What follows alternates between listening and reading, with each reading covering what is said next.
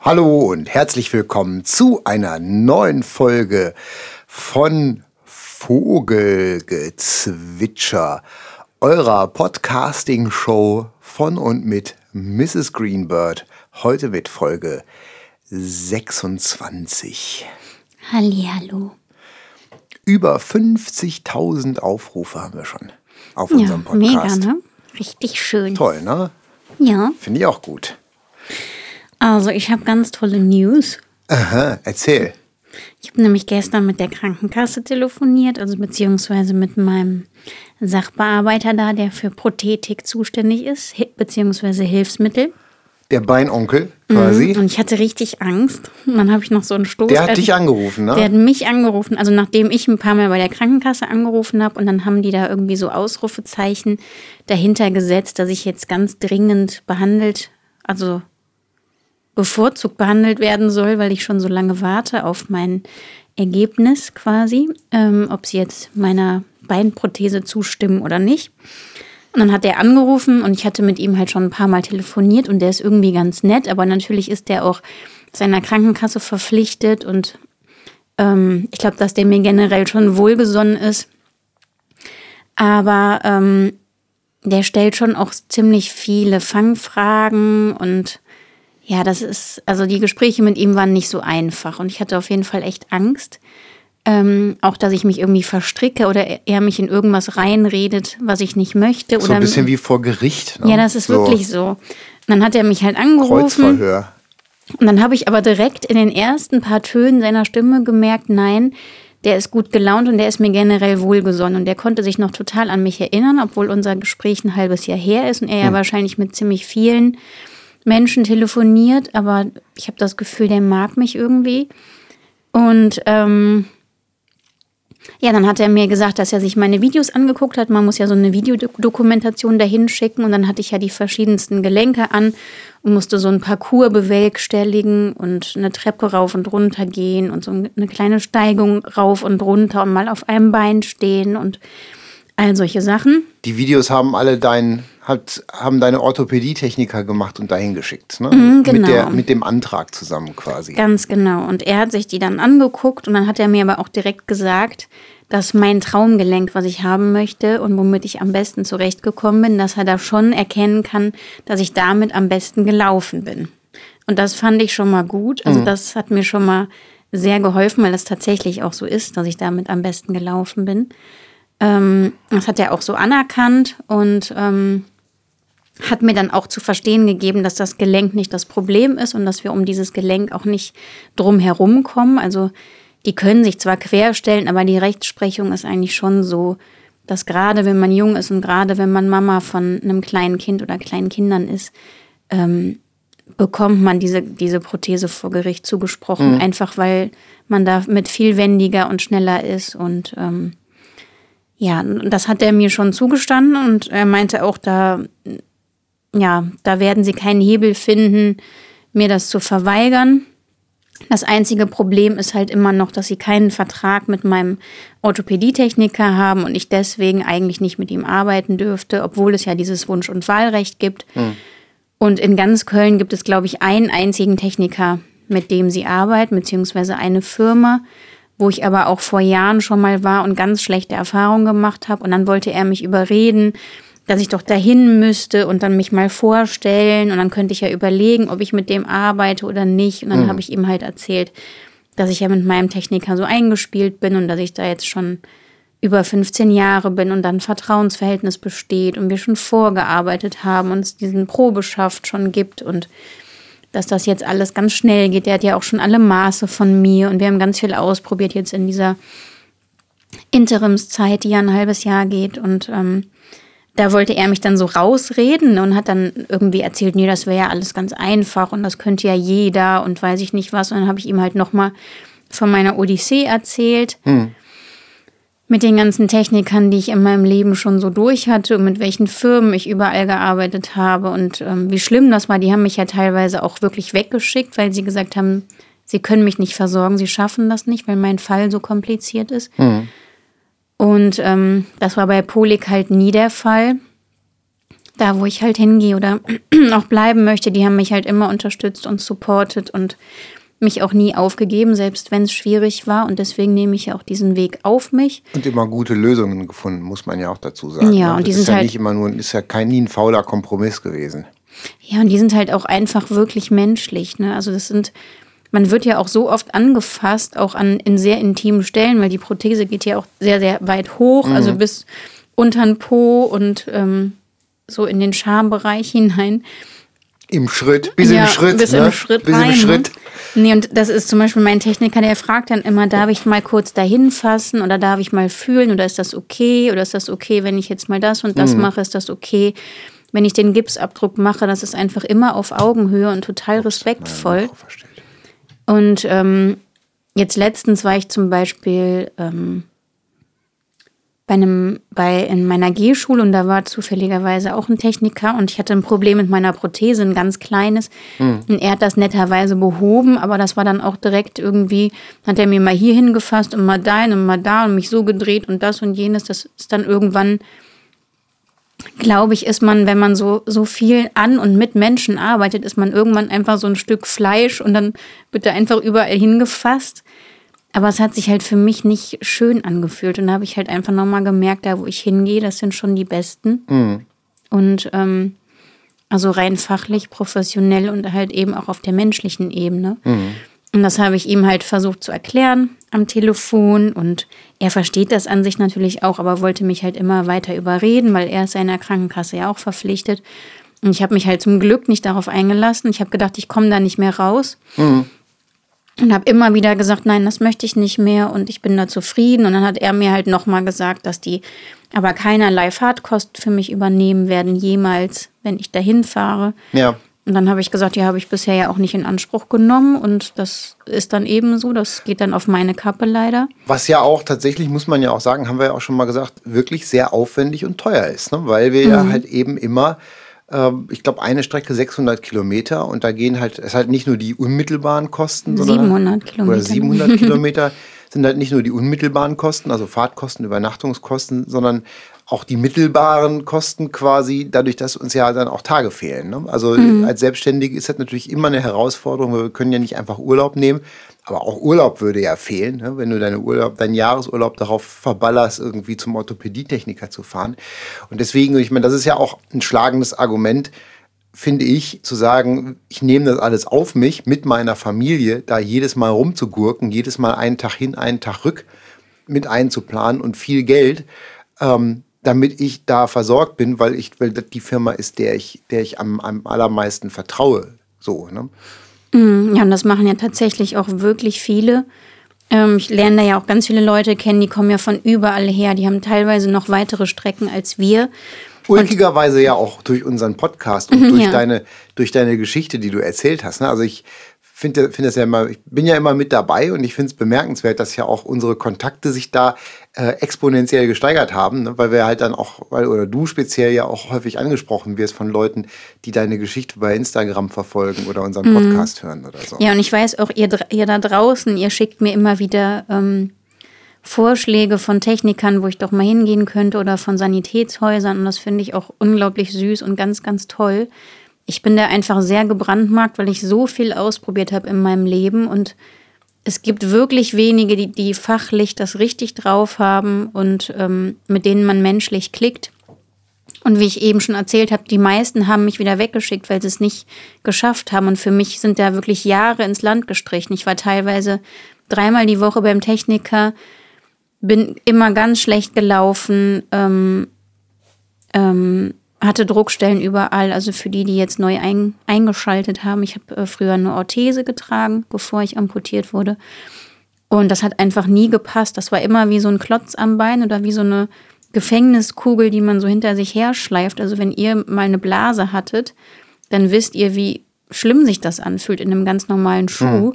Und dass man dann erstmal nur barfuß laufen möchte und dann am liebsten die Schuhe, wo es besonders drückt, gar nicht anziehen. Und so ging das bei mir über Jahre hinweg, dass ich quasi gezwungen war, eine Orthese zu, zu tragen, die mir ständig Schmerzen verursacht hat und Blasen und Druckstellen und sowas. Und das, ähm, ja, das war einfach wirklich keine schöne Zeit. Und dann immer wieder dahin zu fahren, immer wieder zu hoffen, dass es jetzt besser wird, dass es jetzt passt.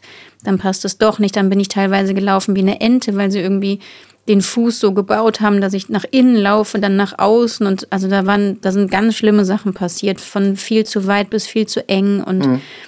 all sowas. Und ähm, deswegen habe ich da nicht mehr so eine große Flexibilität, jetzt jeden Wald- und Wiesentechniker auszuprobieren. Also gerade so ganz kleine Firmen, die irgendwo sitzen und ähm, hauptsächlich ältere Menschen versorgen. Das meine ich jetzt nicht böse, ähm, aber es ist halt einfach Fakt, dass es im Alter ja wesentlich mehr Menschen gibt, die eine chronische Erkrankung haben oder eine Behinderung. Und bei jungen Menschen kommt das nicht ganz so häufig vor. Und ganz besonders, was spezielle Versorgungen angeht. Und bei mir war das damals eine spezielle Versorgung und ist es auch immer noch.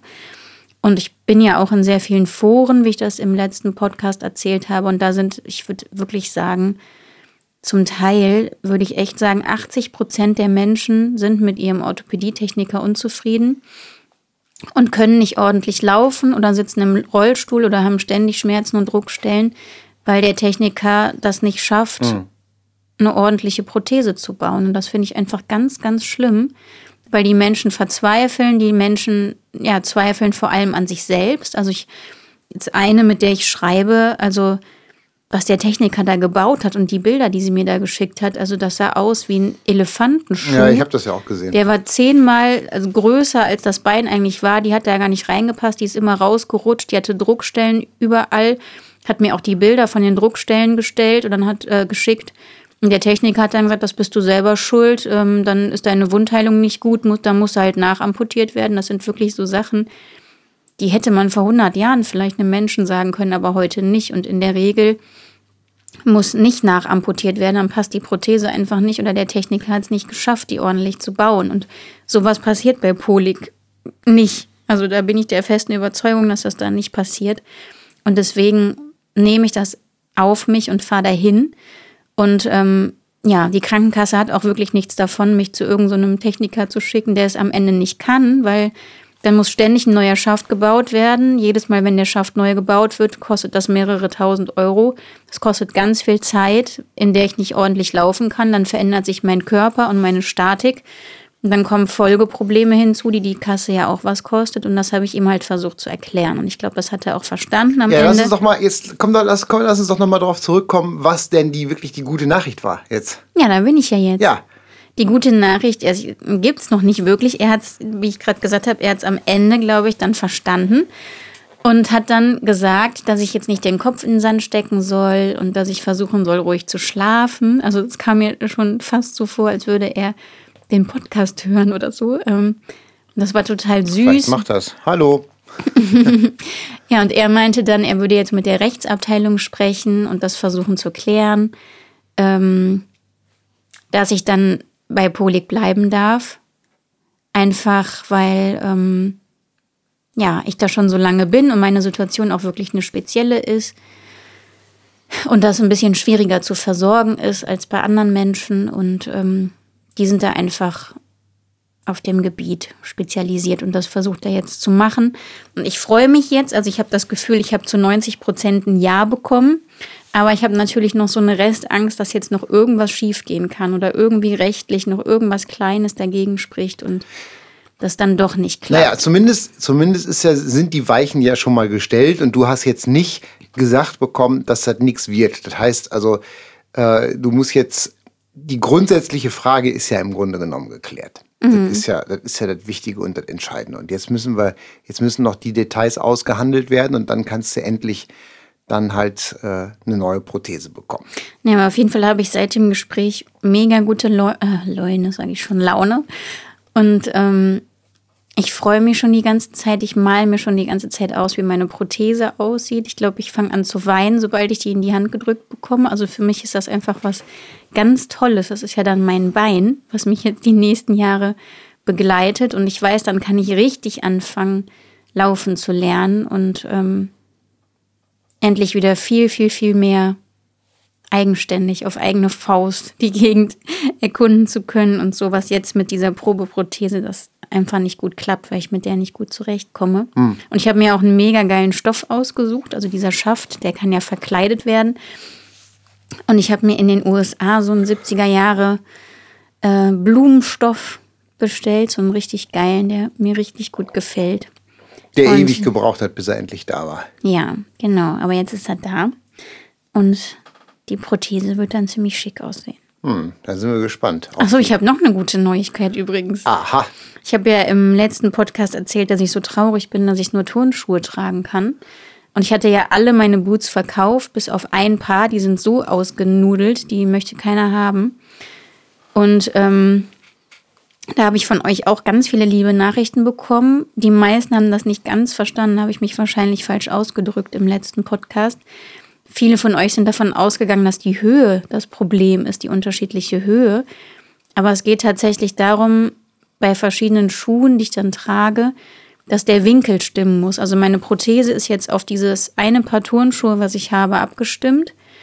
Und da ist der Winkel so, dass meine Achse gerade ist und ich gut stehen und laufen kann oder ähm, das Knie sich dann gut bewegt und gut schwingt. Und sobald ich andere Schuhe trage, vor allem wenn der Absatz ein bisschen höher ist, verändert sich der Winkel.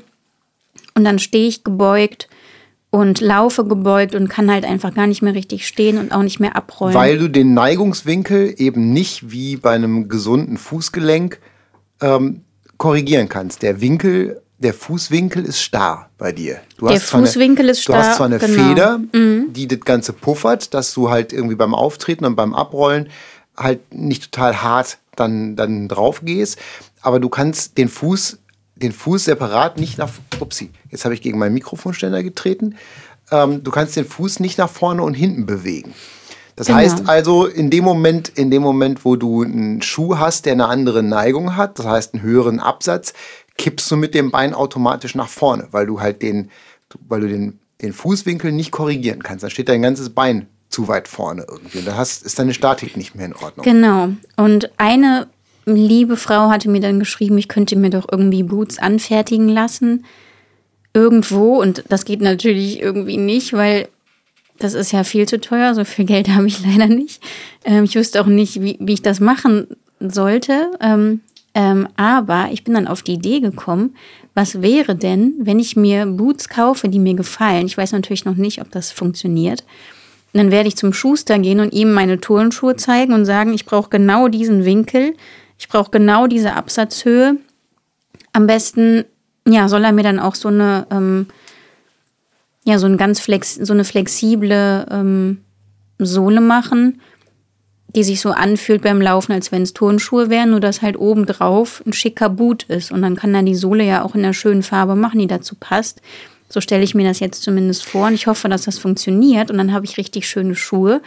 Und gestern beim Konzert war nämlich das Allertollste. Ich habe dann diese alten Boots von mir angezogen und habe mir dann einfach so ein Stück ähm, so weiches Moosgummi oder so ausgeschnitten und habe mir so einen Keil unter meine Zehen gelegt, damit ich den Höhenausgleich hinten vom Absatz so ein bisschen ausgleichen kann. Und ich konnte damit dann tatsächlich ein bisschen laufen. Ich bin zwar sehr holprig gelaufen und konnte nicht so gut stehen und nicht so gut abrollen wie mit den Turnschuhen, aber ich konnte die tragen und habe mich mal wieder richtig wie so eine Frau gefühlt und, und viel schöner als vorher. Und ähm, ja, war dann auf der Bühne wenigstens schick und hatte nicht ein Kleid mit hässlichen Turnschuhen an, sondern mit schönen Boots. Und das fand ich mega geil. Das sah auch sehr passend aus. Weil das waren ja, sind ja quasi die Stiefel, in denen, in denen man dich so kennt. Ne? Diese, Ja, auf jeden Fall ist jetzt dieses äh, Projekt Boots, das steht jetzt bei mir ganz oben auf der To-Do-Liste. Und dann gucke ich mal, ob ich das irgendwie umgesetzt ah, da finden wir bestimmt jemanden. Da haben wir doch, wir haben doch bestimmt schon Ideen, wen wir da fragen könnten. Ja, ich finde auch, das können, wir, das können wir gut machen.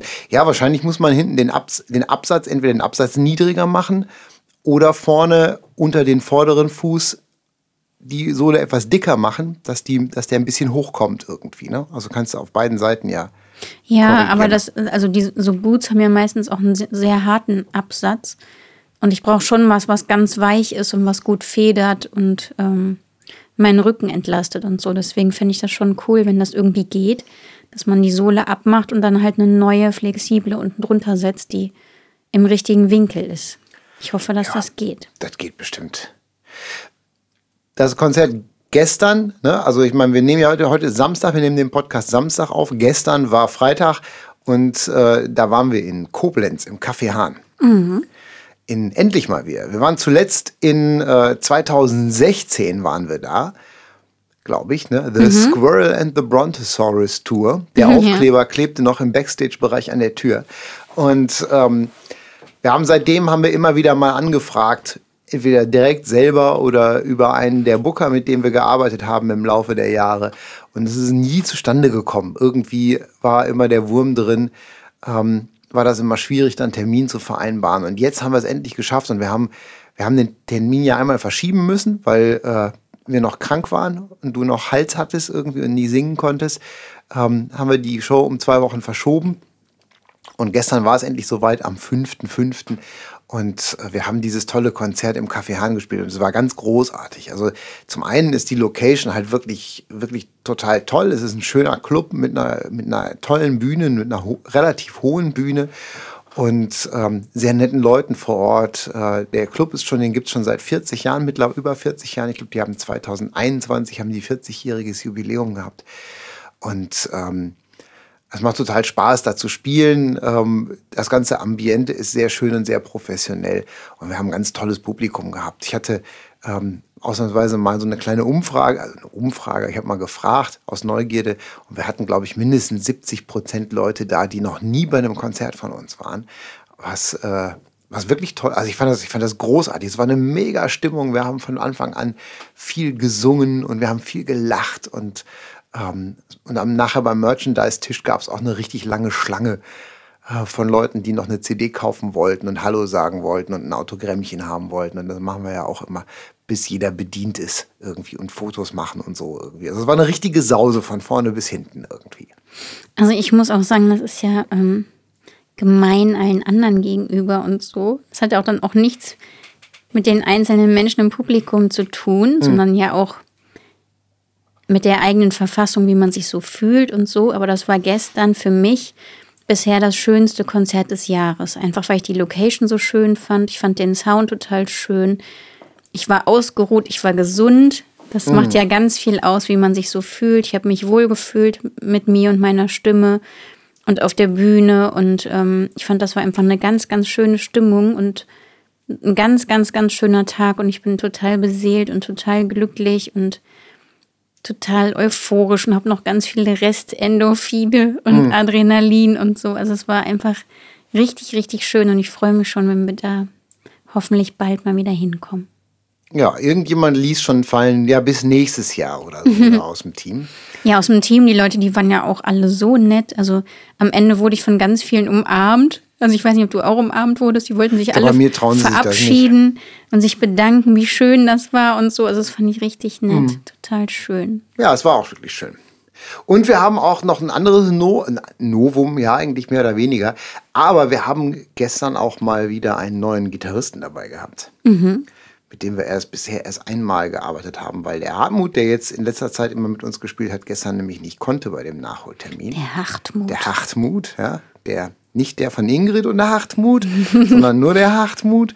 Und ähm, deswegen hat unser Freund J. Mai, an dessen Namen wir uns erst gewöhnen mussten, weil der so ungewöhnlich ist von der Aussprache her, J. Mai Faulkner hat gestern bei uns Gitarre gespielt. Äh, ist ein, äh, ein netter junger Mann aus direkt aus Australien, aus Melbourne, glaube ich, hat er erzählt, käme er ursprünglich. Mhm. Und ähm, der wohnt aber in Düsseldorf schon seit einigen, seit vielen Jahren. Und, ähm, und äh, der macht auch selber, selber total schöne Musik. Ich schmeiß, ich glaube, ich schmeiß mal ein oder zwei Songs von ihm in die Playliste rein. Wir haben schon einen von ihm in der Playlist. Haben wir? Mhm. Ah, dann schmeißen wir noch einen rein. Oder ja. wir schmeißen die zumindest nach oben, damit ihr jetzt wisst, ja, J. Mai Faulkner ist äh, nicht nur unser Gitarrist, sondern auch sein eigener Gitarrist und der macht wirklich schöne Musik. Und das war großartig, weil es hat einen ganz anderen Sound. Das ist, das ist halt total bemerkenswert, weil ähm, natürlich ist unsere Musik unsere Musik. Ja, das sind unsere Songs und wir spielen die natürlich und die klingen immer nach Mrs. Greenbird, weil wir die spielen. Aber die Musiker, die mit uns spielen, haben ja auch einen großen Einfluss, weil jeder Musiker, der mit uns spielt, hat einen, eigen, einen ganz eigenen Stil, eine ganz eigene Herangehensweise, eine ganz eigene Art zu interpretieren, weil es gibt ja nicht gibt ja nicht wie bei so einem klassischen Konzert eine Partitur, irgendwie so ein Notenheft, wo jeder einfach äh, vom Blatt spielt, was wir vorgeben, so und dann dirigiert dann einer, sondern es gibt die Songs, die funktionieren auf eine bestimmte Art und Weise und ähm, so ein Bandmusiker bringt halt eben auch immer in einem gewissen Maße seine eigene Kreativität mit, was auch für so Künstler wie uns total wichtig ist, weil wir ja nicht einfach nur so Copy-Paste, ähm, so, ne, so, so, so Kopiermaschinen haben wollen auf der Bühne, sondern halt eben auch Musiker, die Spaß daran haben und sich einbringen und ihren eigenen Style einbringen, sodass da halt eben auch auf der Bühne immer was Schönes und was Neues entstehen kann. Und das ist halt total interessant, weil der J-Mai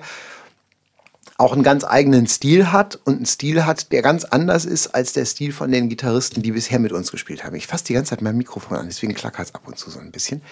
Ähm, also es spielt total anders, als der Hardy zum Beispiel spielt oder auch als der Edin, der jetzt äh, vor die Jahre zuvor viel mit uns gespielt hat irgendwie. Und deswegen war das auch total spannend, weil ähm, das sowohl fürs Publikum als auch für uns ein totales Abenteuer war, unsere, ähm, ich sag mal, unsere, unsere Musik mit anderen Rahmenklängen zu hören irgendwie.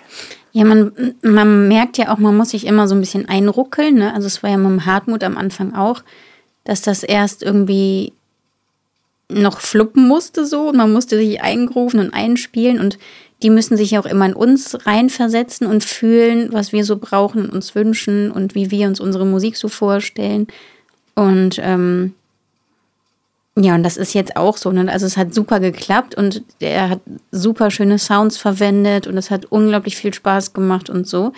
Aber trotzdem müssen wir uns halt noch echt eingrufen. Und mit, mit dem Hartmut sind wir jetzt, glaube ich, so weit, dass wir jetzt nach glaube ich, 10, 15 Konzerten haben wir uns jetzt so zusammengeruckelt. Ich glaube, so viele sind es noch gar nicht, oder? Doch. Nein. Wir haben nur letztes Jahr bestimmt sechs, sieben zusammengespielt. Ist das so? Ja, okay. jetzt war's, ja. jetzt haben wir auch schon ein paar auf der Uhr. Ähm, ich glaube, mit dem Edin ging es am schnellsten, ne? aber das ist eigentlich mit, mit Musikern ähm, und Bandmitgliedern wirklich so man braucht immer eine Weile, also es ist wie mit dem Tontechniker, dass, dass man so zueinander findet. Und das ist echt schwierig, Leute zu finden, mit denen man klickt, mit denen man sich versteht, mit denen man gerne Zeit verbringt, die die eigene Musik verstehen und den Sound, den man sich so vorstellt. Und dann muss man halt irgendwie ja, zueinander finden. Ne? Aber interessanterweise ist es andersrum so, wenn es nicht passt, merkt man das immer ganz schnell. Mhm. Ich finde, man merkt sofort nach der ersten Probe, nach den ersten paar Stunden zusammengespielt, wenn man irgendwie mit Leuten, und das hat überhaupt gar nichts mit der Qualität und den Fähigkeiten und dem Talent von dem Musiker zu tun, sondern manche, manche Zusammensetzungen funktionieren einfach nicht.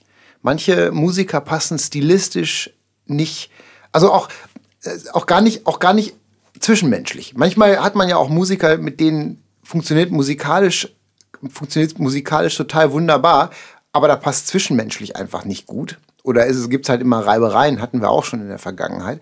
Aber jetzt mal so äh, einfach rein musikalisch betrachtet. Es gibt Musiker, die sind großartig, die sind wahnsinnig talentiert und die spielen total toll. Die würden aber oder die passen überhaupt nicht zu uns. Und da merkt man direkt nach einer Stunde oder zwei Stunden nach einer Probe, merkt man direkt, oh je, das wird nichts.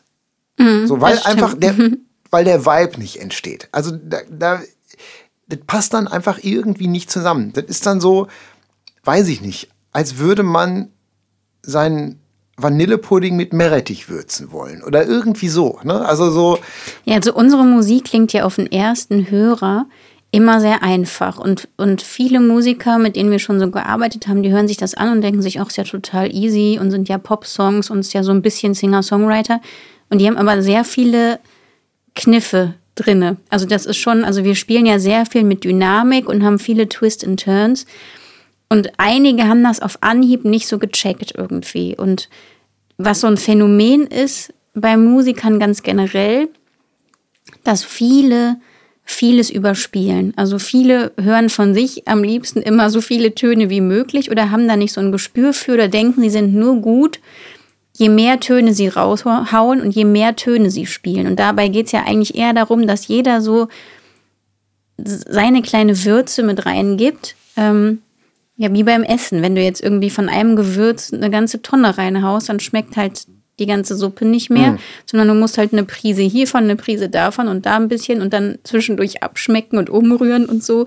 Und so ist das bei verschiedenen Bandmitgliedern auch. Jeder muss halt genau wissen, wann er sich mal zurückhält, wann er mal wieder ein bisschen was dazu gibt, wann er ein bisschen lauter spielt, wann er ein bisschen leiser spielt, also einfach mit Dynamik spielen und wann welcher Ton wirklich passt, weil wenn alle drauf losspielen und alle so viele Töne, wie sie nur haben ähm, und spielen können, ähm, spielen in dem Moment, dann klingt es halt einfach nur noch nach Grütze. Und das klingt halt hm. nicht schön. Und bei uns war es eigentlich eher so, dass wir immer sagen, so, äh, ja, spiel lieber ein bisschen weniger. Ne? Also weniger ist mehr.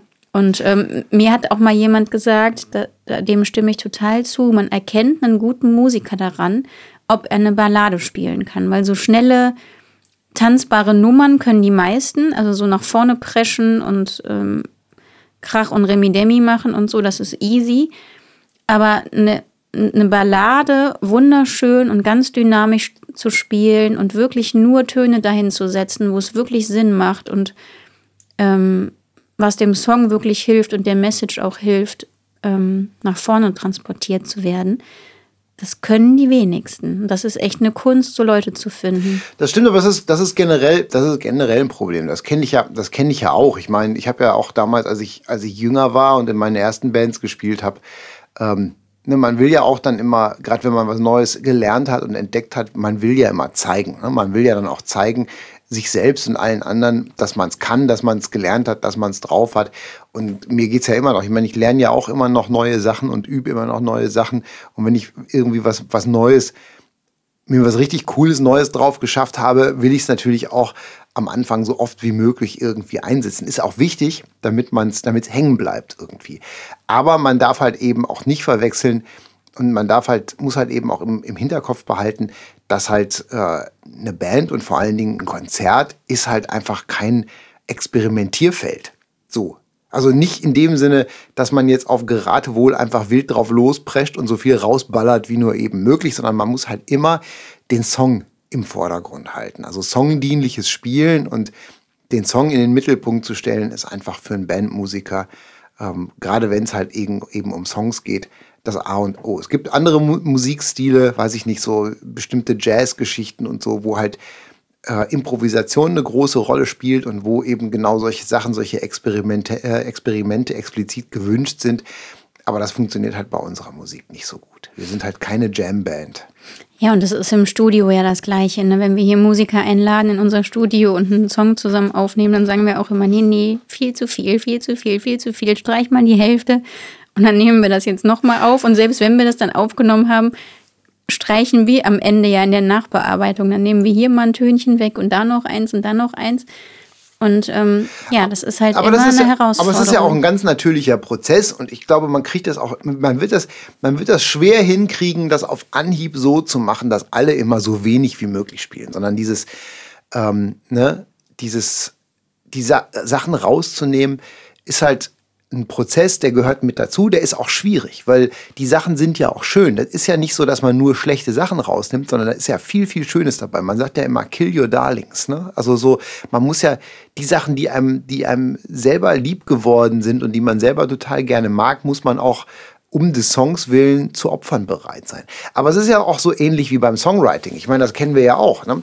Wenn du anfängst, einen Song zu schreiben und du hast eine Inspiration und du hast eine Idee, dann sprudeln die Ideen oft erstmal so raus und dann schreibst du halt jede Menge Sachen auf. Und wenn du halt viel gesammelt hast, geht es halt darum, die Sachen in, in Form zu bringen, in Format zu bringen und das rauszusuchen, was wirklich gut funktioniert und was gut zusammenpasst dann äh, muss man ja auch Textbrocken und Zeilen und, und, und solche Sachen rausstreichen und zusammenstreichen und am Ende bleibt von so einem Song ja unheimlich wenig übrig von solchen Ideen. Ich meine, ich erinnere mich dran, als wir damals mit dem Ren ähm, Learn How to Love You geschrieben haben. Da haben wir elf Seiten Text gehabt und dafür sind nachher quasi äh, zwei Strophen und eine Bridge übrig geblieben. Ne? So, mm, genau. und, und, ein Chorus. Ne? Ja. Das heißt, es geht ja nicht, es geht nicht darum, das Ding ist ja nicht, dass es von vornherein simpel ist und das simpel schlecht ist, sondern Dinge simpel zu halten ist eine Kunst. mhm. und ist eine echte Herausforderung, ist schwierig. Dinge kompliziert zu spielen, wenn man es kann, wenn man die Jobs hat dafür, ist oft viel leichter, als die Dinge einfach zu spielen, auch wenn man sie in dem Moment gerade gerne kompliziert spielen wollen würde. Mhm. Aber es war ein schönes Konzert und es war ein tolles Erlebnis und es war sehr schön mit dem, mit dem J-Mai zusammen. Fand ich auch. So, wir wollen, wir haben ein paar Fragen bekommen. Wir haben letztes Mal gefragt, weil wir nach dem letzten schweren Thema die Sache auch ein bisschen heiter machen wollten. was, uns, was uns bisher auch ganz gut gelungen ist. Ähm, und ich glaube, du hast noch, du hast noch ein paar Fragen rausgeschrieben, ein paar interessante Sachen, vielleicht ähm, auf die du gerne noch mal oder die wir vielleicht noch mal besprechen wollen. Ja, da war eine Frage, ähm, auch bezogen auf die letzte Folge, weil ich ja damit Fans, wobei ich würde die nicht als Fans bezeichnen, diese die Amelos, die mich, die mir aus speziellen Gründen folgen, nicht wegen unserer Musik, ähm, ob wir denn auch schöne Fanerlebnisse hatten und was so unsere schönsten sind. Und da können wir noch bestimmt ein paar schöne erzählen. Also ich weiß ja, ich weiß ja ganz, kann ja, da brauche ich nicht lange zurück, ne, bei schönen Fanerlebnissen. Ich fand gestern haben wir jede Menge schöne Fanerlebnisse gehabt. Also wir haben bei jedem Konzert haben wir vor allen Dingen bei dem Konzert haben wir schöne Erlebnisse. Weil äh, da treffen wir die Menschen, die unsere Musik mögen und mit denen wir halt bei Social Media interagieren. Und ähm, da wird das Ganze dann irgendwie Realität. Und wir haben ja, wir haben ja zum Anfang der Corona-Zeit haben wir ja unsere Corona-Support-Gruppe gegründet bei Facebook, die sich mittlerweile ja verselbstständigt hat. Ähm, und wo dann halt eben auch unsere Fans und Hörer und die Leute, die sich da tummeln, sich miteinander connecten und miteinander austauschen, online Projekte machen, per Post Projekte machen und sich halt eben auch auf Konzerten treffen. Und gestern waren halt ein paar Fans da, die haben sich getroffen, die haben sich Westen drucken lassen mit Corona, Mrs. Greenbird Corona Support Gruppe hinten drauf und haben dann äh, gegenseitig beieinander übernachtet und sind abends noch irgendwie eintrinken gegangen und so. Und das finde ich ganz großartig und das macht total Spaß da dabei sein zu dürfen und ähm, auch so ein bisschen, dass wir auch so ein bisschen für uns claimen dürfen, dass wir das angestoßen haben, dass diese Menschen sich dann in Realität kennengelernt haben. Also ich fand das total schön, die zu sehen, weil die einfach so lieb gelächelt haben die ganze Zeit und ich genau wusste, wie sehr sie sich freuen, weil die sich ja auch in der Corona Support Group darüber ausgetauscht haben. Und ich habe dann diese Westen gesehen, diese knallgrünen Westen. Und die haben einfach so geleuchtet und das hat mir so einen Spaß gemacht, da hinzugucken. Und ähm es war so ein bisschen wie eine Autobahn, wenn einer eine Panne hat, ne? Diese Warnwesten. So, so ein bisschen sah das aus, so diese grünen. Ja. So, also die waren, die waren gut, die waren gut zu erkennen im Raum. Mhm.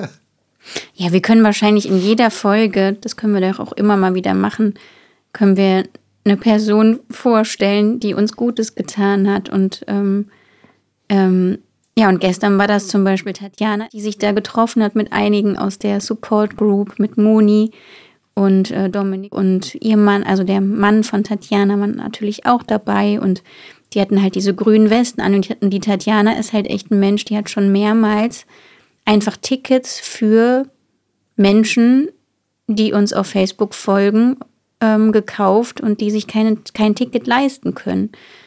Warum also auch immer. Tickets spendiert. Ja, sie hat einfach Tickets spendiert, was ich total süß finde und unglaublich lieb und unglaublich aufmerksam auch, auch an Menschen weiter verschenkt, die sie vorher noch nie getroffen oder gesehen hat, die sich dann unglaublich gefreut haben. Das finde ich einfach ganz, ganz toll. Und sie schickt uns immer wieder Überraschungspost. Das ist mir schon fast unangenehm. Sie schreibt uns dann immer so, geht mal zur Packstation. Wir haben ja so eine, wir haben ja eine, ähm, ja so eine so ein Postfach, da kann man uns Briefe hinschicken. Da passen aber keine Pakete rein und deswegen haben wir noch so eine Paketstation, quasi, wo man uns Pakete hinschicken kann. Und sie schickt uns dann immer mal wieder irgendwie Leckerchen für den Hund und kleine Geschenke für Piepfried und Leckerchen für uns. Und gestern haben wir dann auch zwei Riesentüten überreicht bekommen, weil Piepfried jetzt demnächst zwei wird. Da waren dann Sachen drin und für uns Leckerchen und auch wieder Leckerchen für die Hunde und einfach ganz viele süße Sachen und ganz viele liebe Zeilen. Und ähm, ja, ich glaube, wir, wir schaffen das einfach gar nicht, so viel zurückzugeben, wie wir, wie wir bekommen und uns da angemessen zu bedanken. Aber deswegen machen wir das jetzt hier. Also wir ähm, finden das einfach ganz, ganz toll und das berührt uns total. Und ja, die liebe Moni, die ähm, stellt zum Beispiel immer ganz, ganz viele tolle Videos in die Corona-Support-Group, wie sie zu unseren Songs tanzt oder singt oder gibt uns Feedback zu den Podcast-Folgen oder stellt uns Fragen und dann können wir uns so richtig austauschen und ich habe von ihr schon ganz oft Blumen geschenkt bekommen. So ist, ist sie mir auch in Erinnerung geblieben, weil sie mir 2013 auf dem Konzert im, im Gloria war sie die erste Person, die mir so von weitem so eine Rose, glaube ich, auf die Bühne geschmissen hat. Das fand ich einfach so toll und so hm. süß. Mhm. Und ähm, ja, gestern habe ich auch wieder Blümchen bekommen. Das fand ich einfach richtig niedlich. Total schön. Und der Dominik ist auch so ein ganz, ganz lieber Mensch, der uns schon ganz, ganz viel supportet hat. Ähm, er hat uns sogar mal, das dürfen wir, glaube ich, erwähnen, für die Hamburg-Show, weil wir ja da unser Hotel selbst bezahlen mussten und es auch kein Essen gab und so und wir hätten an der Show eigentlich nichts verdient, hat er uns dann was überwiesen, damit wir das Hotel bezahlen können und so. Und das fand ich so süß. Ähm, ja. Hat uns eine Hotelübernachtung spendiert quasi. Ja, total niedlich. Einfach ganz, ganz aufmerksam und ganz liebevoll und großzügig. ja. Das ist deswegen, es gibt halt, es gibt haufenweise. Das ist halt, das ist halt eben das Ding. Diese, man, man denkt halt immer, wenn man halt so diese schrägen Geschichten erzählt, dass die halt überwiegen. Und das ist halt eben genau nicht so. Es ist halt einfach, es gibt so viele schöne Geschichten und das ist ja auch, das ist ja genau der Grund, warum wir das ja auch machen. Ähm, es geht ja, ne, wir haben ja immer, wir haben ja immer gesagt und es ist ja immer so dieses, dieses Gefühl und dieses Bewusstsein, dass Musik Menschen miteinander verbindet. Und das ist halt das, was wir uns immer gewünscht haben und was wir halt eben auch mit uns, mit unserer Musik, mit unseren Konzerten machen wollen. Und ähm, dementsprechend ist es halt eben auch total großartig zu sehen, ähm, wenn, wenn wir da was und sowas das zu erleben, wenn wir da was zurückbekommen. Das ist total, wir sind nicht gut da drin. Ich gebe das ja auch, gebe das auch zu. Wir sind, wir sind, wir sind eher schlecht da drin, äh, Dinge anzunehmen. So, das ist so, weiß nicht, anderen fällt das vielleicht leichter, aber mir fiel das immer, mir fiel das immer schwer. Ich bin eher lieber der, ich bin immer lieber der Geber als der Nehmer gewesen irgendwie. Aber es ist trotzdem toll und ich finde, man muss halt eben auch lernen, damit umzugehen, das anzunehmen. So. Ja, und was ich, was ich auch toll finde, wir hatten ja mal, ähm, da hatten sich ganz viele liebe Fans zusammengetan und haben uns ähm, so eine ganz tolle Mrs. Greenbird Torte gebacken, weißt du noch?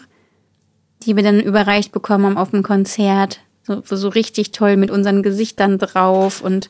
Ja, mit so einem ähm, bedruckten Zuckerguss. Ja, einfach ganz lieb. Da haben sie sich ganz, ganz viel Mühe gegeben. Wir haben ja schon mal wir haben ein Kinderbuch bekommen, da haben sich die Leute in der Corona Support Group zusammengetan und jeder hat irgendwie so ein bisschen was zur Geschichte beigetragen. Da ist halt eine richtige Geschichte draus entstanden und die wünschen sich auch, dass wir daraus mal ein Kinderlied machen. Das äh, ja, müssen wir irgendwann mal in Angriff nehmen oder ich hoffe, wir schaffen das. Und auf der anderen Seite hat zum Beispiel auch mal jemand ein Bilderbuch aus unserem Song Good Old Ricky gemalt und die oh, Geschichte so schön. aus der Geschichte von Ricky ein Bilderbuch gezeichnet. Selber. Das haben wir immer noch. Das sieht so schön aus. Das könnte man man so, könnte man sofort drucken und in eine Buchhandlung geben. Das sieht so toll aus, einfach nur. Ähm, dann haben wir mal von der lieben Emily, ähm, glaube ich, von all den Jahren, seitdem sie uns kennt und von jedem Konzert, wo sie war, Erinnerungen oh, aufgeklebt und Postkarten und Briefe, die wir uns hin und her geschrieben haben und so einfach, wo Menschen einfach ganz viel Zeit und Liebe investieren, ähm, bekommen ja, eigentlich bekommen wir bei jedem Konzert immer irgendwas Kleines, richtig Schönes geschenkt, äh, mit Liebe gemacht und auf uns abgestimmt, dass irgendwer zuhört und dann zum Beispiel hört, oh, der Steffen isst gerne Nüsse und dann kriegst du beim nächsten Mal irgendwie zwei, drei Pakete Nüsse geschenkt. Oder so viel Nüsse kann ich gar nicht mehr essen in meinem Leben. oder dass, dass wir gerne Kaffee trinken und dann kriegen wir Kaffee geschenkt und so. Also einfach so, so ganz tolle Sachen. Und gestern habe ich wirklich noch gedacht, boah, ich fühle mich richtig gewertschätzt. Also wir, wir fühlen uns auch oft nicht gewertschätzt, aber nicht wegen den Menschen, die auf unsere Konzerte kommen oder uns auf Facebook folgen oder ähm, ja, die unsere Musik hören oder unseren Podcast hören, sondern eher wegen der gesamten Musikindustrie und weil es so schwierig ist, wie es schwierig ist. Und wir waren ja schon immer mal wieder an dem Punkt, wo wir dachten, wir müssen jetzt aufgeben, weil uns einfach die Kraft ausgeht und auch das Geld, weil es einfach wirklich ein Job ist, der nicht von alleine rollt und der immer wieder schwierig ist, egal wie viel Zeit man reinsteckt und die Bedingungen sich einfach so krass verändert haben in den letzten Jahren, dass es immer schwieriger wird, von Musik leben zu können. Ähm, mhm.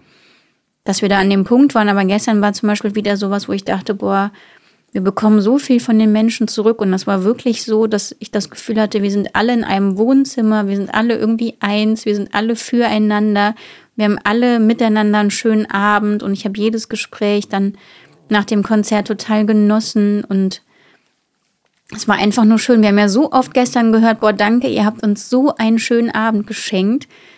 Und dann habe ich immer nur gedacht, ja, nee, nee, ihr habt uns einen schönen Abend geschenkt. Das war einfach richtig, richtig toll. Aber das ist zum Beispiel, ich finde, ich finde das, ich finde das auch. Ne? Also das ist so, es geht ja auch überhaupt gar nicht in, um jetzt im, im vordergründig um irgendwelche materiellen Dinge, die da ausgetauscht werden, sondern tatsächlich einfach die Rückmeldung. Und deswegen, es ist ja auch kein, es ist ja auch kein Witz. Es ist ja auch nicht nur, es ist ja auch nicht im Grunde genommen so ein Sales Pitch und ein, äh, irgendwie so ein, so ein Trick, um die Leute an den Merchandise-Tisch zu locken um denen eine CD zu verkaufen, wenn wir sagen, äh, kommt vorbei, sagt Hallo und äh, lasst, lasst, uns, lasst uns sehen, wer da gewesen ist, quasi irgendwie. Sondern es geht wirklich darum, weil äh, es entsteht immer was. Wenn man, wenn wir da stehen, deswegen stehen wir ja auch immer selber da. Und äh, wenn wir da stehen und wenn die Leute, wenn die Leute ähm, zu uns kommen nach dem Konzert, die da gewesen sind, unsere Gäste, ähm, immer, es kommt immer irgendwie so, der ein oder andere lässt dann, lässt was fallen. Also so sagt, weswegen er da war oder was er damit verbunden hat, was ihm, was ihm besonders gut gefallen hat oder eine, eine, eine, kleine persönliche Geschichte, was er mit unserer Musik verbindet. Und sowas ist total wichtig, weil ähm, dieses Feedback ist natürlich auch für uns einfach eine große, eine große Inspiration unterm Tisch und auch eine große, eine große Belohnung. Klar müssen wir müssen wir von irgendwas leben, müssen wir, ist es wichtig, dass wir Konzerttickets verkaufen, aber auch das andere ist genauso wichtig irgendwie, diese Interaktion. Und deswegen finde ich auch, wir werden ja auch ab und zu, werden wir ja mal gefragt, ähm, nach Ratschlägen für jungen Musikern, so für Nachwuchsmusiker und so. Und deswegen finde ich, ein ganz wichtiger, wichtiger Rat, den wir da weitergeben können und den ich da weitergeben wollen würde, ist, wenn ihr Konzerte spielt und wenn ihr Fans habt und die Möglichkeit habt, dann nehmt euch Zeit für unsere, für eure Fans. Das ist total wichtig. Nehmt euch Zeit, eure Fans kennenzulernen und euch mit denen auszutauschen, weil ihr kriegt da was zurück, was euch nichts anderes auf dem Konzert und in dem Kontext geben kann, weil die Interaktion mit den Menschen, die eure Musik gut finden, ist unglaublich wichtig. Also ich ähm, als ich Piepfried noch gestillt habe, musste ich ja dann manchmal direkt nach der, nach der Show dann ganz schnell in den Backstage flitzen und gucken, ob sie Hunger hat und so. Hm. Und dann konnte ich ja nicht zum Merchstand oder erst sehr viel später. Und da habe ich halt gemerkt, die Konzerte waren für mich ganz anders, weil mir einfach was ganz Entscheidendes gefehlt hat, nämlich die Interaktion mit den Menschen, die da waren. Und ich brauche das irgendwie. Ich, ich merke, ich kann dann nicht schlafen, wenn ich nicht mit mindestens zwei, drei Leuten, die da waren, so ein bisschen geplaudert habe, dass ich so ein Gefühl bekomme, wer war da, und wie hat es den Menschen gefallen, was, ja, wie du schon sagst, irgendwie so kleine Anekdoten austauschen. Gestern hat zum Beispiel jemand erzählt, dass er bei Postcards immer an, ja, an geliebte verstorbene Menschen denken muss und sich dann vorstellt, er würde eine Postkarte in den Himmel schicken und so. Und das hat mich einfach so berührt. Ähm, mhm. Und ich fand das so schön, das einfach zu hören, was der Song bei manchen Menschen auslöst. Oder eine andere Person hat erzählt, ähm, die liebe Doro, die gestern da war, dass sie bei Schein, Schein, Schein weinen musste und so, dass es sie da so gepackt hat und sowas. Und ähm, ja, das ist einfach, das, ähm, ja, für mich wäre ein Konzert kein Konzert, wenn wir das nicht machen würden, so hinterher. Aber ich erinnere mich zum Beispiel auch, wir haben ja mal ein Crowdfunding gemacht 2020 mhm. in der Corona-Zeit, um ähm, durch das Corona-Jahr zu kommen. Und ähm, da haben wir ja Wohnzimmerkonzerte verkauft quasi oder vercrowdfundet. Und wir haben ja auch schon einige davon gespielt und das ist halt auch immer richtig schön, weil das halt ein ganz intimer kleiner Rahmen ist. Da sind dann 30, 40 Personen. Und man ist halt länger da, man sitzt danach noch zusammen, man lernt sich kennen, man kann ein bisschen quatschen und sich austauschen und das fand ich auch einfach richtig schön bisher. Also ganz, ganz toll. Und ähm, ja, mit den einen zum Beispiel, da haben wir, glaube ich, letztes Jahr gespielt.